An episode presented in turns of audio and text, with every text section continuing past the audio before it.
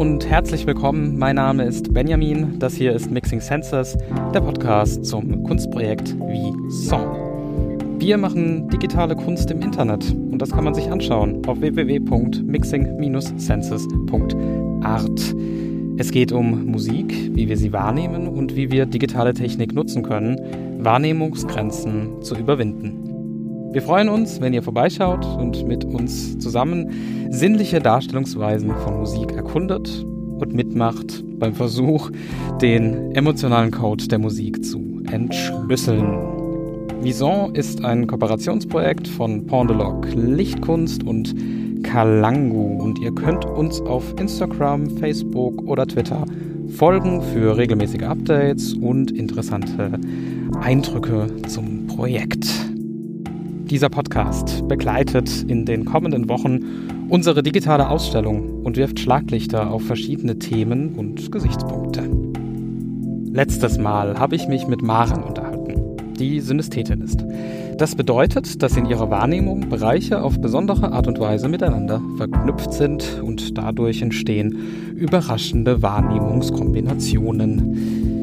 Das war ein sehr ja, persönliches Gespräch darüber, wie Maren Musik hört, erlebt und auch selbst Musik macht, ähm, wo ihre besondere Wahrnehmung im Alltag hilfreich ist oder vielleicht sogar ein bisschen störend. Ja, und wenn ihr es noch nicht gemacht habt, dann freue ich mich, wenn ihr auch in diese letzte Episode nochmal reinhört.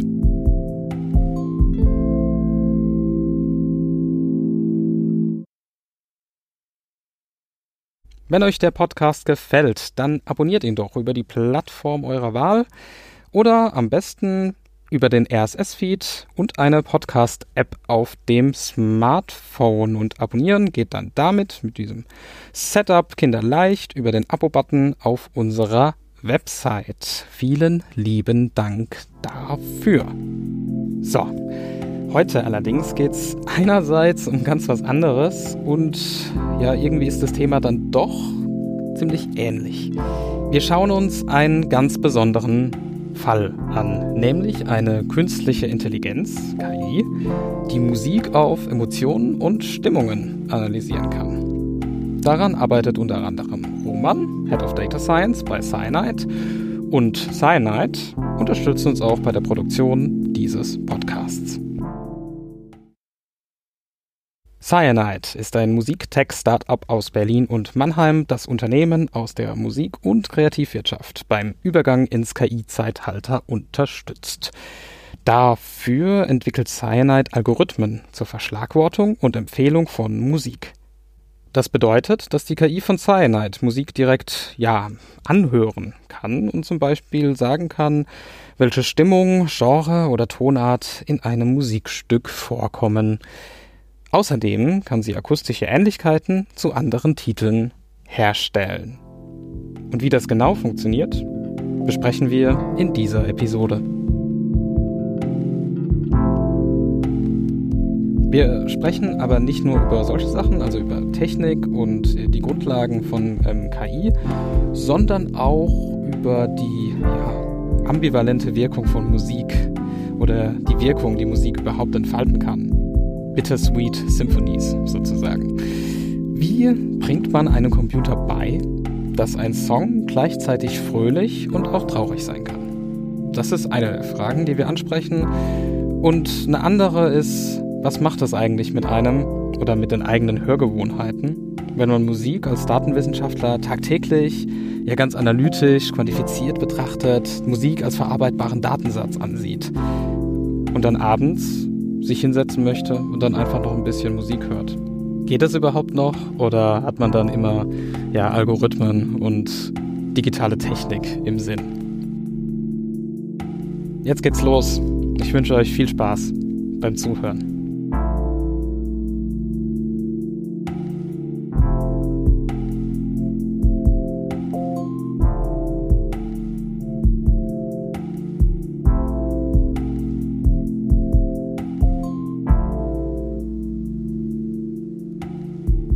Spreche mit Roman, Head of Data Science bei Cyanide. Hallo Roman.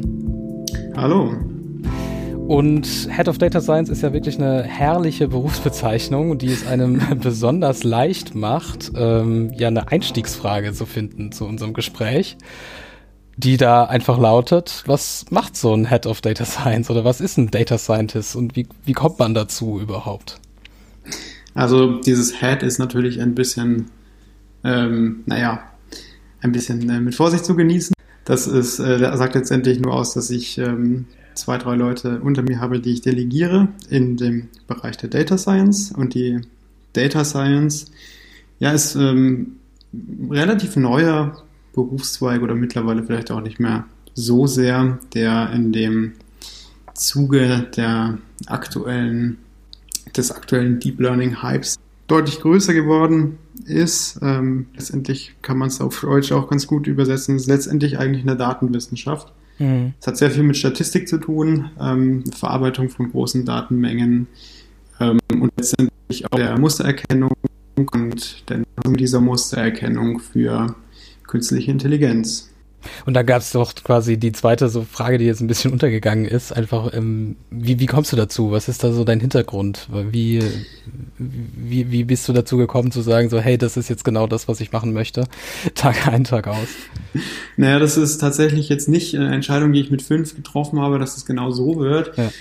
Ähm, es ist, äh, ich habe einen relativ, ähm, relativ, ähm, naja, jetzt nicht, nicht, nicht so den, allerklassischsten Werdegang, würde ich sagen. Ich habe ursprünglich eigentlich an, angefangen, nach der Schule Psychologie zu studieren, mhm. weil ich mich für Wahrnehmung interessiert habe. Ähm, hatte dann aber irgendwie so immer das Gefühl, dass da Statistik irgendwie das, die Sache ist, die mich am meisten begeistert. Habe dann einen krassen Switch gemacht und bin in Elektrotechnik gegangen, okay, wo ich dann ja. mich dann viel mit äh, Signalverarbeitung, ähm, Mustererkennung auseinandergesetzt habe. Ähm, und äh, eine Sache, die mich eigentlich ansonsten neben dem Studium immer begleitet, Musik. Deswegen habe ich im Master letztendlich Audiokommunikation äh, studiert. Das ist so ein bisschen eine, eine Verbindung aus äh, Musik und Technik mhm. hier in der TU Berlin. Ähm, und dort habe ich mich dann immer mehr spezialisiert auf Music Information Retrieval. Das heißt letztendlich Muster Mustererkennung aus Musik, maschinelle. Mhm. Ähm, und ähm, letztendlich habe ich dann auch dort äh, mich, mich sehr, sehr begeistert für das Studium, dann auch noch äh, meine Doktorarbeit anfangen wollte zum Thema KI und vor allem zum Thema ähm, Musik, Emotionen und KI habe ich natürlich nach äh, Datensätzen gesucht, ja. die äh, öffentlich verfügbar, gerade bei so einem äh, etwas exotischen Thema jetzt nicht äh, allzu weit verbreitet sind. Äh, und ich bin da auf ähm, GrooveCat, auch hier in Berlin ansässig, die ähm, eine App entwickelt haben, um Musikmomente festzuhalten. Das heißt, man, man nimmt ein kleines Video auf, äh, taggt eine Emotion dazu und ähm, es wird auch automatisch die Musik mitgeschnitten, die man in diesem Mo Moment hört, äh, mhm. um quasi eben festzuhalten, okay, wow, das ist jetzt genau die Musik, die zu diesem Moment passt und äh, so fühle ich mich dazu und das war natürlich die, der perfekte Datensatz ja. für mich damals und habe dann mich da zusammengeschlossen und ja. ähm, mit, mit den Jungs und Mädels äh, und wir haben dann ähm, eben erstmal so ein ganz kleines Projekt äh, freiberuflich dort angefangen, ähm, parallel zu meiner Promotion. Und letztendlich hat sich dann aber herausgestellt, dass das sehr, sehr gut funktioniert, die ganze Geschichte, und ähm, dass da wirklich sehr ähm, nutzbare Ergebnisse rauskommen. Und äh, das Ganze hat sich dann so entwickelt, dass wir letztendlich ähm, einen Spin-off daraus entwickelt haben, äh, das dann Cyanide war. Also wir haben quasi ja. eine, eine, die Firma komplett umgebaut in der Richtung und äh, uns komplett auf Musik-KI ähm, fokussiert. Ähm, und haben dann Leute in dem Bereich eben auch ähm, dazugeholt, ähm, die an den Musik-KI-Algorithmen gearbeitet haben. Und ähm, genau, und das machen wir jetzt eigentlich seit eineinhalb Jahren etwa. Und das, das ist ja schon die, also die nächste Frage wäre gewesen, was, was ist Cyanide, wer ist Cyanide? Aber du hast es im Prinzip ja dadurch schon, ähm, ist ja sehr eng verwoben, quasi mit äh, deinem Interesse und äh, wie äh, ja die, das Team sozusagen entstanden ist. Aber vielleicht äh, können wir noch mal ganz ähm, allgemein sagen, also ähm, ja, was ist, was ist das, was ihr da macht? Also eine KI, die Musik ähm, ja anhören kann im Prinzip. Mhm. Im Grunde genommen geht es äh, bei der ganzen Geschichte so ein bisschen darum, dass wir KI-Services anbieten möchten für ähm, auch kleinere kleinere Labels, äh, kleinere Firmen, die mit Musik etwas zu tun haben, weil in den letzten Jahren sich immer mehr ähm, rauskristallisiert hat, dass ähm, gerade gerade Tech-Majors wie Spotify, aber auch Apple, mhm. Google und so weiter äh, sehr, sehr viel ähm, Raum einnehmen äh, in der Musikindustrie und äh, dementsprechend auch äh, kleine, kleine Labels, Underground-Labels, Independents ähm, es immer schwerer haben, im, da mitzuhalten und auch ähm, ihre Musik zu monetarisieren. Und ähm, diese Tech-Konzerne sind mit Sicherheit auch äh, aufgrund ihrer Ressourcen, die sie finanziell und auch personell haben, ähm, mit Big Data einfach auch sehr groß geworden. Und äh, wir wollen mhm. Mit unserem Service, den wir entwickelt, eben auch ähm, es ermöglichen, kleineren ähm, Companies, Labels äh, da. Ähm, und dafür ähm, entwickeln wir eben nicht nur mittlerweile mehr eben Emotionserkennung, das war eben unser erstes Produkt. Das heißt, äh, in dem Fall ähm, nehmen wir einfach das Audio her und ähm, ähm, analysieren mhm. äh, durch ein neuronales Netz, das wir drauf trainiert haben, die Emotion, die dieses Musikstück wahrscheinlich auslösen wird.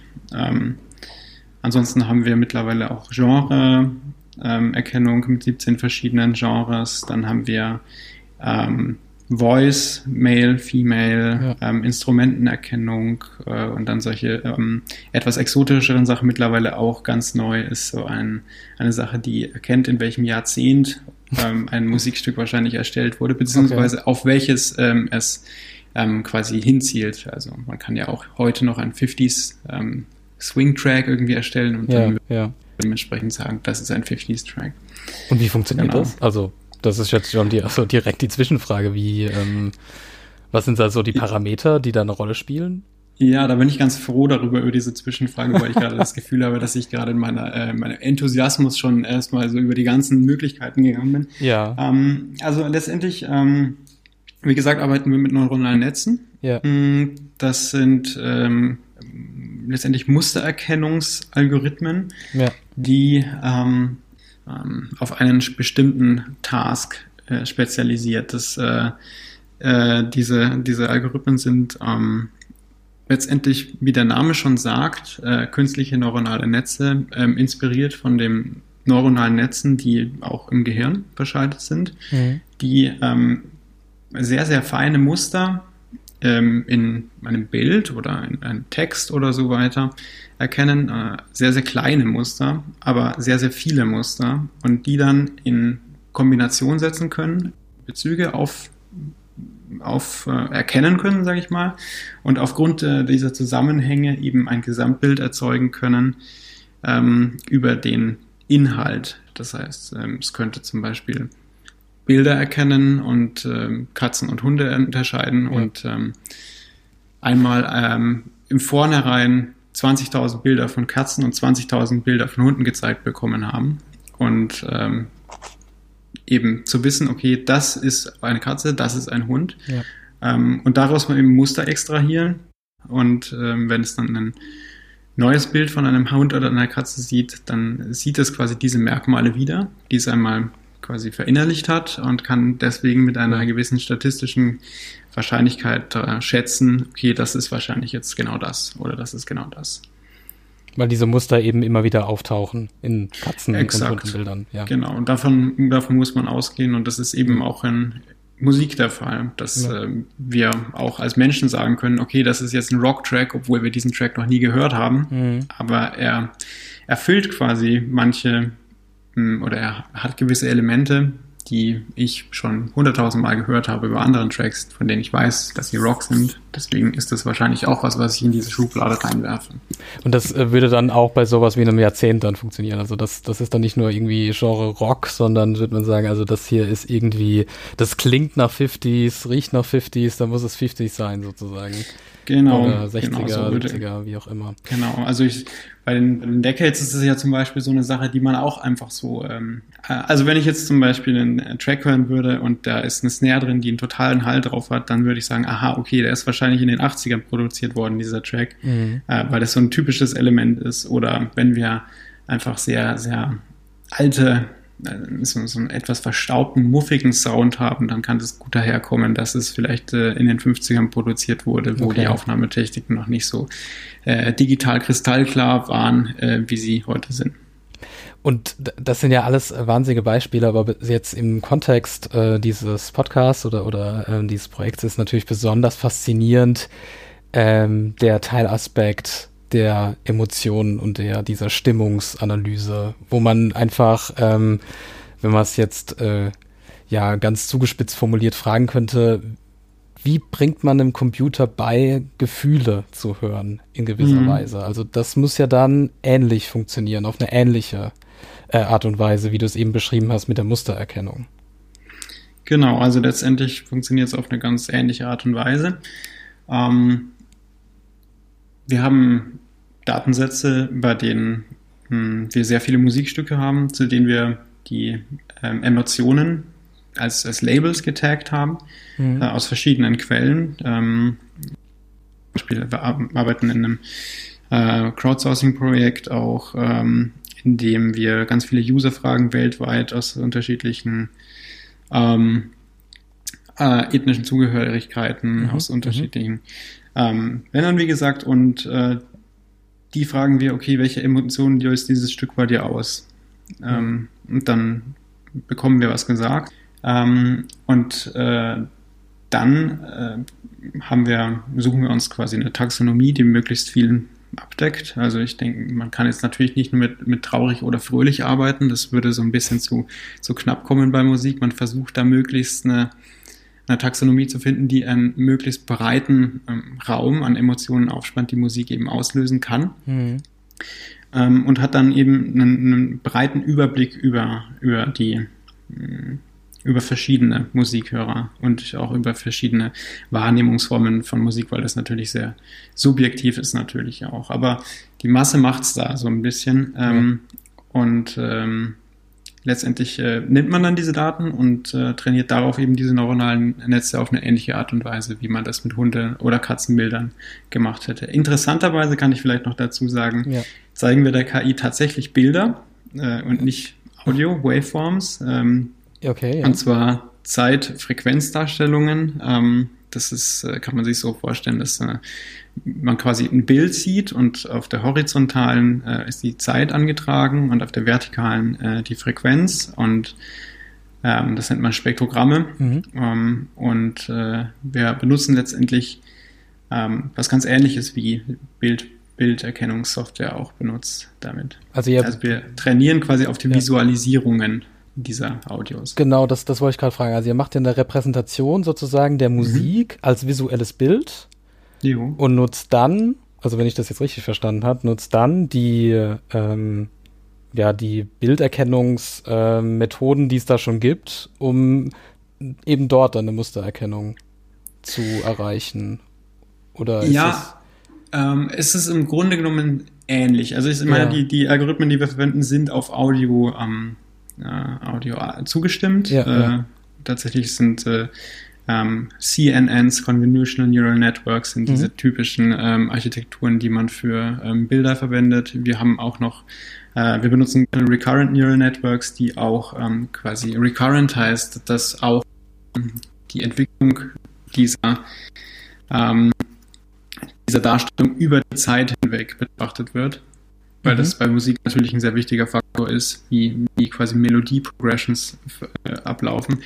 Das ist auch ein Aspekt, den wir weiter betrachten, aber ähm, sehr inspiriert an der ganzen äh, äh, Geschichte, äh, beziehungsweise in, unsere ganze Geschichte ist sehr inspiriert an Bilderkennung, ist aber auf Audio dann quasi weitergedacht. Okay, aber das finde ich trotzdem ziemlich clever, die, die Grundidee, das so zu machen. Also eigentlich ja. wollte ich nur äh, das, äh, das so ein bisschen noch ähm, ja, äh, klarer, klarer stellen, klarer machen, aber ähm, ja, ein, interessanter Weg sozusagen da ranzugehen. Was, was ich mich auch nämlich im Vorfeld ein bisschen gefragt habe, was nämlich die, also das gesamte Thema KI kennt man eigentlich auch in der, ja, in der medialen Darstellung vor allem aus dem Bereich wirklich ähm, in den Einsatzgebieten, sage ich mal, Texterkennung und diese Computer Vision, also Gesichter, Hunde, Katzen, wie du es eben gesagt hast. Ähm, aber eigentlich weniger in dem Bereich Audio. Und da ist natürlich äh, die Frage, was ist denn, was ist denn da die besondere Herausforderung oder was, was sind da die Besonderheiten generell an dem, an dem Datensatz Musik sozusagen? Äh, ich würde einwenden, dass Audio durchaus ein wichtiger Teil ist, aber vor allem bei, bei Spracherkennung. Ah ja, stimmt. Genau. Ähm, mhm. Wenn du dir Siri anschaust und so weiter. Das stimmt. Äh, dann basiert das natürlich auch auf äh, eben neuronalen Netzen, die auch auf Audio gehen. Ja, ähm, Musik ist natürlich, ja. äh, Musik ist natürlich so ein bisschen so ein ähm, Ex Exot, immer so, so ein bisschen so das, das, das kleine Geschwister davon, ähm, weil natürlich da auch weniger ähm, Geld drin steckt ähm, und ähm, zusätzlich man auch ähm, bei, bei Musik eine sehr, sehr große Subjektivität drin hat. Ähm, ja. Also bei Sprache hast du ein Satz, der ist ein Satz und der sollte im besten Fall, wenn die Sprache als äh, ähm, informationsübertragendes System gut funktioniert, auch äh, beim Empfänger und beim Sender der gleiche sein. Ähm, natürlich ähm, kann man da noch drüber diskutieren, was man zwischen den Zeilen lesen kann, aber wenn man einfach nur von Wörtern und Worterkennung, Spracherkennung spricht, dann ist das relativ eindeutig. Bei Musik ist das natürlich höchst subjektiv. Ähm, und aus dem Grunde genommen auch ähm, hinsichtlich der Datenmenge, die benötigt wird, mhm. schwieriger, weil wir eben eine möglichst objektive Aussage machen möchten. Zum Beispiel solche Fälle haben, dass kulturell äh, Musik ganz unterschiedlich wahrgenommen wird. Äh, mhm. Also wir, wir hier in der ähm, westlichen Musikwelt äh, ganz andere Arten von, von Musik haben, die zu bestimmten Situationen passt als in anderen. Ähm, ja. Das heißt, man möglichst ähm, ein möglichst breites Feld ähm, abdeckt und möglichst ja. äh, niemanden da äh, verliert irgendwie auch. Aber also es ist ja so, das hast du ja vorhin schon gesagt, dass ihr dann die Aussage, die ihr treffen könnt, ist ähm, nicht so, was man jetzt vielleicht laienhaft als erstes sagen würde, okay, die, die schauen sich an, was für eine Musik, äh, was für eine Emotion in der Musik drinsteckt oder was für eine Stimmung in der, in der Musik drinsteckt sozusagen, sondern die Aussage, die ihr trefft, ist eher, ähm, mit welcher Wahrscheinlichkeit wird diese ähm, oder welche, welche ähm, Stimmung wird am ehesten mit diesem, äh, mit dieser Musik, mit diesem Song, mit diesem Teilabschnitt des Songs äh, in Verbindung gebracht. So lässt es sich eher formulieren. Oder hm, ich was, denke, man kann es, man kann es, denke ich, so oder so rum sagen. Ich denke, okay. ähm, korrekt wäre das Letztere. Mhm. Die Aussage ist aber natürlich die, die gleiche. Man kann schon sagen, unsere KI sagt ähm, mit äh, äh, dieser Track ist fröhlich. Ähm, das basiert alles auf Wahrscheinlichkeiten. Mhm, okay. Aber ähm, trotzdem ist es der Schluss, den man dann letztendlich daraus ziehen kann. Ähm, und gleichzeitig ist es natürlich auch so, dass äh, wir auch ähm, nicht mit, mit äh, Schwarz-Weiß ähm, argumentieren, ja. Das heißt, äh, einerseits ist es, äh, wie gesagt, äh, Wahrscheinlichkeit, das ist quasi dann der Grad, so kann man das interpretieren an, an einer Emotion. Ja, also man ja. kann sagen, zu, zu einem zu 70 Prozent haben wir das hier, zu 90 Prozent haben wir das hier. Es ist natürlich dann unsinnig zu sagen, 71 Prozent ist mehr als 70 Prozent. Das ist dann wieder so ein bisschen die Sache der Subjektivität, aber ja. so, so ein bisschen so, so relativer Grad kann man schon sagen. Ja. Ähm, und andererseits ist es auch so, dass äh, wir quasi unser System so trainiert haben, auch dass mehrere Emotionen erkannt werden können. Das heißt, äh, ein Track kann tatsächlich als fröhlich und traurig auch erkannt werden. Okay, also diese Ambivalenzen, die tatsächlich auch Richtig. in Musik drin liegen kann, die äh, bildet ihr auch ab. Genau, also zum Beispiel diese Bittersweetness ist so ein typisches ja. Beispiel. Okay, ähm, ja, klar. Ja, genau.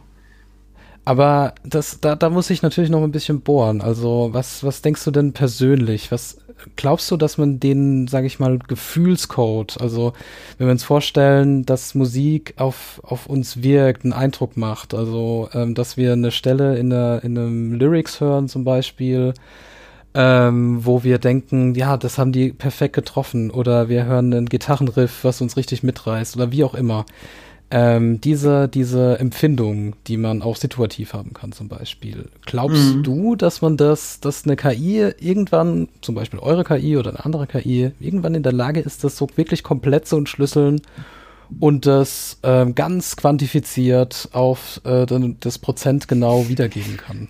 Oder gibt es da nicht irgendwie so einen, ich sag mal, so einen verborgenen Teil, so ein bisschen geheimnisvollen Teil, so die Magie der Musik, die dann da trotzdem, trotz aller Daten ähm, zurückbleibt. Das ist natürlich jetzt auch so eine sehr romantisierte Beschreibung, ähm, aber ich, ähm, ich glaube, das ist einfach was, was so auch ein bisschen bewegt, wenn man, wenn man das hört, ähm, wenn man so analytisch äh, an die Musik herangeht. Ähm, Auf jeden Fall. Also ja. ich finde auch diese, bin auch sehr froh über diese Frage, weil wir jetzt die ganze Zeit über ähm, Quantifizieren von Musik gesprochen ja, haben. Genau. Und natürlich, wenn du ein Musikstück hörst und ich ein Musikstück höre, dann werden wir einen ganz anderen Zugang dazu haben, mhm. weil wir einerseits vielleicht unser Geschmack sich unterscheidet, aber auch unser Hintergrund irgendwie zur Musik sich unterscheidet, weil wir ja.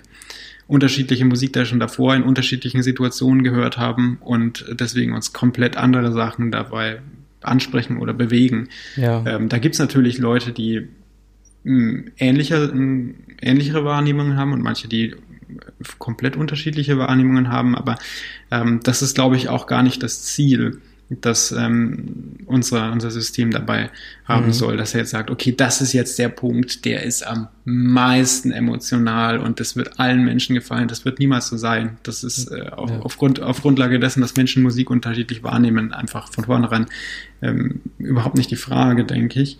Ähm, ich denke, dass man die Möglichkeit bekommt, äh, dass ich äh, einen, einen, Track habe, der ist, äh,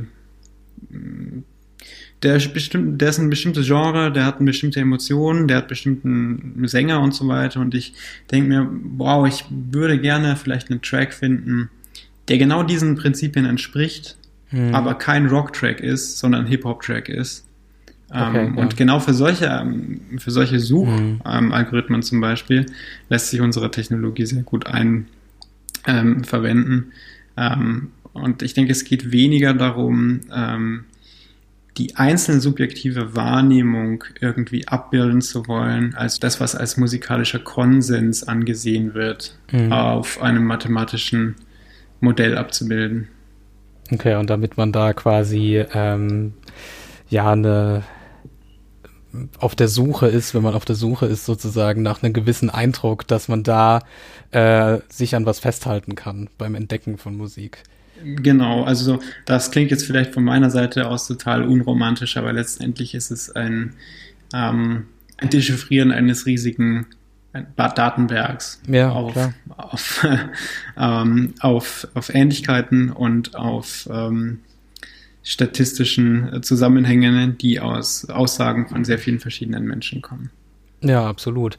Ich meine, so ist es ja auch, ähm, wie wir, wie wir ähm, zumindest teilweise viele Leute Musik hören. Also wenn ich mir an so äh, zum Beispiel jetzt bei Spotify, äh, was du ja vorhin gesagt hast, die halt so ähm, wirklich mittlerweile das, das Musikgeschehen prägen, sag ich mal, also das alltägliche Hören von Musik. Ähm, gewisserweise popkulturelles Phänomen an und für sich sind, äh, die ja tageszeitabhängig dir ähm, solche Konzentrations- oder Chill-out-Playlisten ähm, irgendwie vorschlagen. Und ich, das, das, ist ja, also das ist ja eine Art und Weise, wie Musik ähm, konsumiert wird ähm, mhm. heutzutage, ganz einfach im Alltäglichen. Auf jeden Fall. Ja. Letztendlich ähm, hast du ja da auch den Unterschied, dass du äh, Musik ähm, einerseits natürlich auf diese Art und Weise konsumieren kannst, wie du gerade mhm. gesagt hast, dass du jetzt sagst, okay, ich will jetzt, dass die Musik diese Wirkung hat und ich ja. das quasi als, äh, als Tool benutze, um mich selbst zu regulieren. zum Beispiel eben jetzt Chillout, okay, ich bin müde und ich muss mich jetzt irgendwie, ich muss mich jetzt entspannen, deswegen höre ich jetzt äh, mir ja. drei Stunden Ambient-Sets an. Ähm, ja.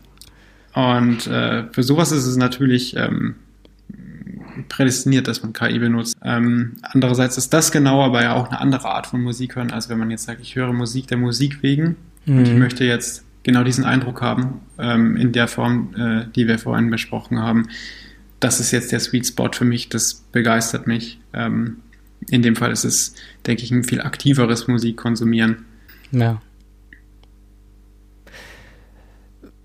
Und also du hast eben schon quasi so selbst reflektiert gesagt, dass äh, du deine, deine Beschreibung von dem Ganzen jetzt selber relativ, also recht analytisch einfach findest. Ja klar, ist ja auch objektiv.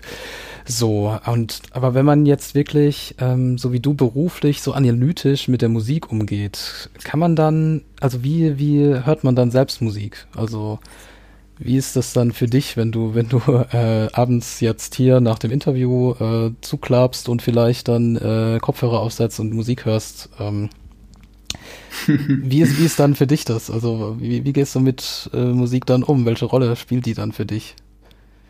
denkst du dann, also wenn du es jetzt hörst, denkst du dann so, ah ja, hier, ähm, das ist jetzt hier Tonart XY und da wäre jetzt bei der Mood-Analyse äh, das und das rausgekommen oder äh, ist dir das völlig egal? Ja, das ist eine interessante Frage. Also ich denke schon, dass man wesentlich, ich glaube, ich bin immer schon sehr analytisch mit Musik umgegangen und habe mir Sachen angehört und habe mir überlegt, was sind die Muster, die mir gefallen. Mhm. Und bin dann teilweise auch auf, auf Sachen gekommen, dass bestimmte Tonfolgen in unterschiedlichen Genres, die ich höre, total präsent immer sind und dass bestimmte Patterns mich immer ansprechen, auch wenn die Musik komplett unterschiedlich ist. Mhm. Ähm, das habe ich eigentlich immer schon gemacht. Ähm, nichtsdestotrotz ist es auch ähm, jetzt irgendwie, oder vielleicht auch aus genau dem Grund, dass es jetzt auch nicht so, dass es dieses andauernde Musik hören mich irgendwie so, dass ich das Gefühl habe, dass es mich abstumpfen würde. Ich sehe es eher als, sagen wir mal, was ich in der Arbeit höre oder teilweise auch hören muss, auch trotzdem Horizont erweitert, weil ich auf Sachen stoße, auf die ich nie gedacht habe, dass ich sowas hören würde mal. Und dann entdecke ich dann oft dann trotzdem irgendwas. Äh, es ist natürlich schon so, dass häufig jetzt nicht mehr so die Energie habe, mir den ganzen Abend dann Musik anzuhören, mhm. was ich sonst immer sehr viel gemacht habe. Ähm, und ich mache es auch immer noch, bloß ähm, bin ich manchmal, sage ich mal, wenigstens jetzt auch froh, wenn ich ein, zwei Stunden Ruhe auch habe um die Ohren. Aber äh, zum Beispiel äh, mache ich nach wie vor auch noch ein Label, das ich führe mhm, mit einigen okay. Freunden. Ähm, ich DJ auch und deswegen hat Musik jetzt auch nicht nur in diesem analytischen ähm, Kontext für mich eine Bedeutung. Also eigentlich macht es fast mein ganzes Leben aus. Ja, das hört sich auch so an. Also das wollte ich gerade sagen. Also du bist ja durch und durch dann dadurch ähm, ja geprägt und das spielt eine ganz große Rolle dann für dich. Auch ähm, das, das Hören an und für sich, sage ich mal. Also als DJ muss man natürlich auch diese äh, ja, die, die Muster, die ähm, die Musik verbindet, mal ganz, ganz allgemein gesprochen, ähm, da muss man natürlich auch eine besondere Faszination für haben, glaube ich, im, im täglichen. Das ja. stimmt wahrscheinlich, das stimmt natürlich schon. Wahrscheinlich auch eine, ein wichtiger Part nochmal bei dem, ähm, ob man, ob man jetzt in diesem Musikähnlichkeitsding erfolgreich ist, weil man es natürlich auch irgendwie einschätzen muss. Ja. Ähm, und sehr unterschiedliche Sachen auch irgendwie zuordnen können muss. Ja, ja. Jetzt habe ich noch ähm, auch ähm, quasi so ein bisschen schon Richtung Ende ähm, von unserem Gespräch noch eine Spezialfrage. Mhm. Die kommt von Guido, unserem Mediengestalter und äh, Code-Freund. Äh, ähm, der bei uns für alles äh, zuständig ist, was irgendwie in Richtung Visualisierung geht oder in die Web-Applikation geht und so weiter und so fort. Ähm, der hat sich nämlich gefragt, äh, ist vielleicht eine verrückte Idee, aber äh, der hat sich gefragt, als er sich das angeschaut hat bei euch, ob ihr mal aus so aus Neugierde oder aus Interesse ähm, versucht habt, euer ähm, die Anwendung, dieses Netzwerk ähm, umzudrehen sozusagen und aus der Analyse ähm, also aus der reinen Analyse, wie du es vorhin beschrieben hast, äh, Mustererkennung und so weiter, ein generatives Netzwerk zu machen, das also nicht nur irgendwie analysiert, sondern auch Audio und Musik generieren kann mit dem, was es gelernt hat. Also das ist ja so Äh, ungefähr, ganz vereinfacht natürlich, äh, ist ja das abgelaufen mit dieser Deep Dream ähm, KI. Mhm. Äh, das sagt ihr vielleicht oder bestimmt was? Ja, klar. Äh, das ist ja was, ähm, äh, ein quasi äh, Experiment gewesen von einem Google-Mitarbeiter, der eine, der eine Bilderkennungs-KI äh, ja umgedreht hat in gewisser Weise ähm, und dafür gesorgt hat, dass die nicht nur Bilder erkennt, sondern auch Bilder erstellen und beziehungsweise Bilder malen kann.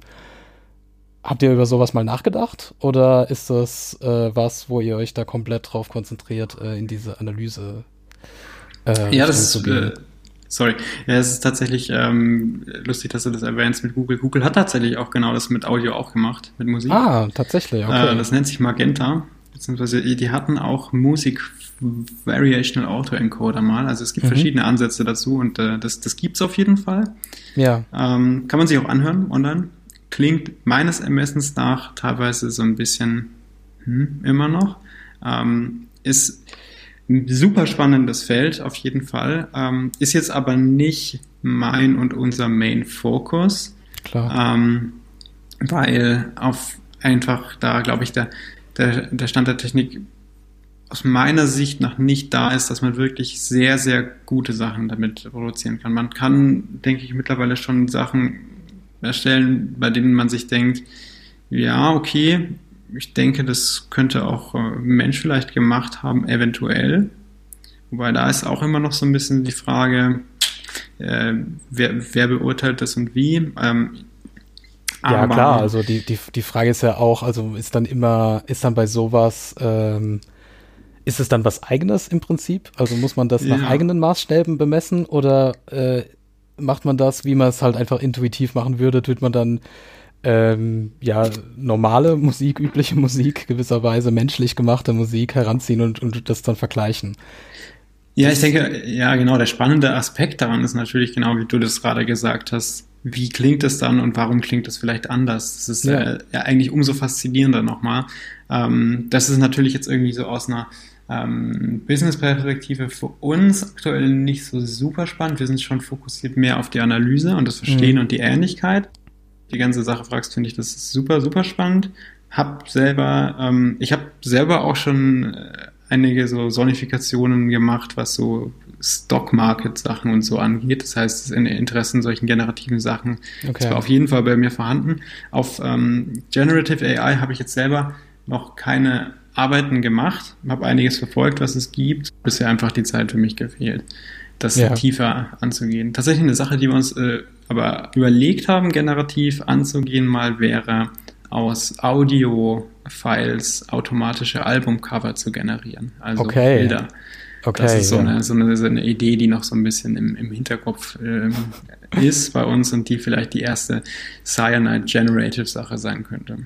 Oh, das ist dann aber natürlich auch dann wieder direkt ähm, ja dahin orientiert für, wie du am Anfang gesagt hast, so für Indie-Label oder sowas eine Unterstützung anzubieten, wie auch immer die geartet ist. Im Prinzip. Zum Beispiel, genau. Ja, oder auch einfach für, für einzelne Künstler, die halt ja. einfach auch ein Artwork haben möchten zu ihrer Musik und dafür jetzt kein, nicht das Geld haben. Mhm. Na gut, okay. Ähm, ich würde sagen, wir haben, wir haben einen kleinen Rundflug geschafft äh, wir haben alles uns ein bisschen angeschaut. Wir sind ein bisschen dem Thema KI näher gekommen. Äh, und wir sind auch dem näher gekommen, wie man einem Computer quasi, ähm, ja, wie man einen Computer dazu bringt, dass er, dass er ähm, Gefühle und Stimmungen ähm, erlernt zu hören. Genau. So, wir sind am Schluss angekommen und am Schluss von jeder Podcast-Episode der Reihe Mixing Sensors gibt es ein kleines ähm, Spiel, schnelle Frage, schnelle Antwort. Ich habe dich in unserer kleinen Redaktionskonferenz vor Vorgespräch schon äh, darauf vorbereitet. Du darfst jetzt deine dich, dich aufwärmen, Lockerungsübungen machen.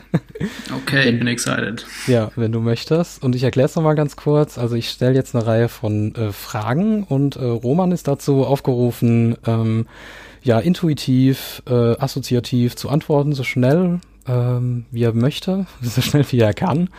Äh, und es ist zweigeteilt. Die einen Fragen sind ein bisschen offen gestellt, da äh, gibt es eine offene Antwort und die anderen Fragen sind ähm, Option, also gebe ich zwei Optionen vor, entweder oder und Du musst dich für eine entscheiden. Bereit? Bereit. Bereit, super, alles klar. Äh, die erste Frage in Anschluss an die Leitfrage von unserer äh, digitalen Ausstellung, die wir mit so einem Augenzwinkern stellen. Wie sieht Musik aus? Was glaubst du? Bunt. Wir leben ja im Zeitalter von Streaming und gleichzeitig reiten wir so ein bisschen auf der Vinyl-Schallplatten-Retro-Welle. Was hat sich in den letzten zehn Jahren für dich persönlich beim Musikhören geändert? Ich glaube, ich bin wesentlich offener geworden, was ähm, andere Sachen anbelangt, die mich davor noch nicht interessiert haben. Also ich denke Offenheit. Also in, in, im Sinne von, dass du da die Vielheit, äh, Vielfalt sehr genießt. Ja. Ja, okay. Jetzt kommen wir zu den äh, Entweder-Oder-Fragen. Musik oder Malerei? Musik. Museum oder Konzert? Mm, Museum. Warum? Es kommt ein bisschen darauf an. Ähm, ich mag Musikperformances eigentlich sehr gern. Ähm, äh, Gehe auch sehr gerne in Clubs und so weiter. Mhm. Aber eigentlich sind Museen einfach auch super geil. Das lasse ich, ich, gerne, das, das lasse ich gerne einfach mal so stehen. Ähm, ich, ich denke, ich denke, man muss, äh, ich bin gerade in einer Phase, in der ich glaube, ich möchte mich auch, möchte meine Offenheit auch mehr in Sachen Museen. Ja. Einfach mal so. Ja. Alles klar. Nächste Frage. Streaming oder Vinyl? Vinyl. Playlist oder Album? Album. Ja? Ja. Okay. Video oder Audio? Audio. Digital oder analog? Digital. Das hätte ich jetzt auch gedacht. Das hätte ich jetzt auch gewettet. Digital ist besser. äh, zwei offene Fragen zum Schluss. Was hast du zuletzt gehört? Zuletzt gehört habe ich ein Album, das heißt ähm, Musique Ambiante Française oder so weiter. Das ist ein mhm. französisches Ambient-Album. Das ist der zweite Teil davon. Mit okay, krass. sehr schöner Und Musik drauf. Toll. Und wie, wie, wie äh, kommst du da drauf? Also ist das eine Empfehlung oder bist du einfach drüber gestolpert oder hörst du dir das gerne an? Oder? Da kam ich über einen äh, DJ-Mix drauf, den ich okay. gehört habe, der ein Tracklisting hatte. Dann habe ich geschaut, was das für ein Track ist und ähm, bin dadurch auf dieses Album gestoßen, das mich im Ganzen sehr überzeugt hat und das hat mich sehr gefreut. Ja, großartig. Und was hast du zuletzt gesehen? Gesehen? In gesehen, Sachen, ja. in, in Sachen ähm, Musik oder? Das ist das Interessante. Äh, das ah, fragen okay. alle Leute, die ich das, die ich das frage. Und ich stelle die Frage absichtlich so offen. Was habe ich zuletzt gesehen? Zuletzt gesehen habe ich ähm, ein ähm, Emotionsmodel, das ich trainiert habe. Ja, alles klar, wunderbar. Lieber Roman, herzlichen Dank, äh, dass du dir die Zeit genommen hast, dass du mir die Fragen beantwortet hast. War super spannend, ähm, super, ähm, ja, viele verschiedene Aspekte haben wir, glaube ich, angeschnitten. Auf jeden Hat Fall. Hat mir riesen Spaß gemacht. Mir auch. Sehr, sehr, glaube, sehr spannende Fragen auch. Das ist schön, das freut mich, äh, dass, dass, dass dir das Spaß gemacht hat. Vielleicht können wir das ja irgendwann auch wiederholen, denn so viel kann ich sagen, es sind noch lange gar nicht alle Fragen, äh, die wir hatten oder die ich hatte, äh, die ich aufgeschrieben hatte, ähm, drangekommen. Ähm, vielleicht machen wir dann nochmal eine Runde, weiß ich noch nicht, wenn gut. sich die Zeit ergibt. Sehr schön. Alles klar. Ja, dann vielen Dank.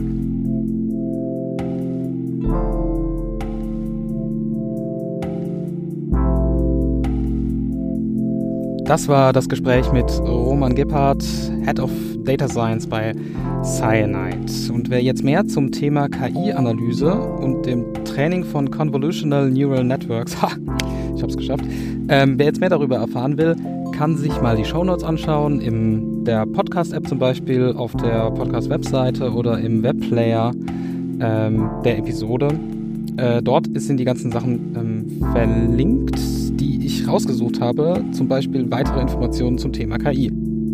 Und im Zuge dessen ähm, will ich insbesondere auf zwei Sachen hinweisen. Es gibt einerseits eine sehr schöne und auch sehr gut ja, illustrierte, durchaus ja, bildlich, sage ich mal, ähm, eine tolle Einführung zum Thema Convolutional Neural Networks auf äh, medium.com und äh, was aus meiner Sicht im Themenbereich ja, künstliche Intelligenz, Computer, ähm, Technik ähm, und wie intelligent Computer überhaupt sein können, also in diesem gesamten ähm, ja, Themenfeld, Diskursbereich.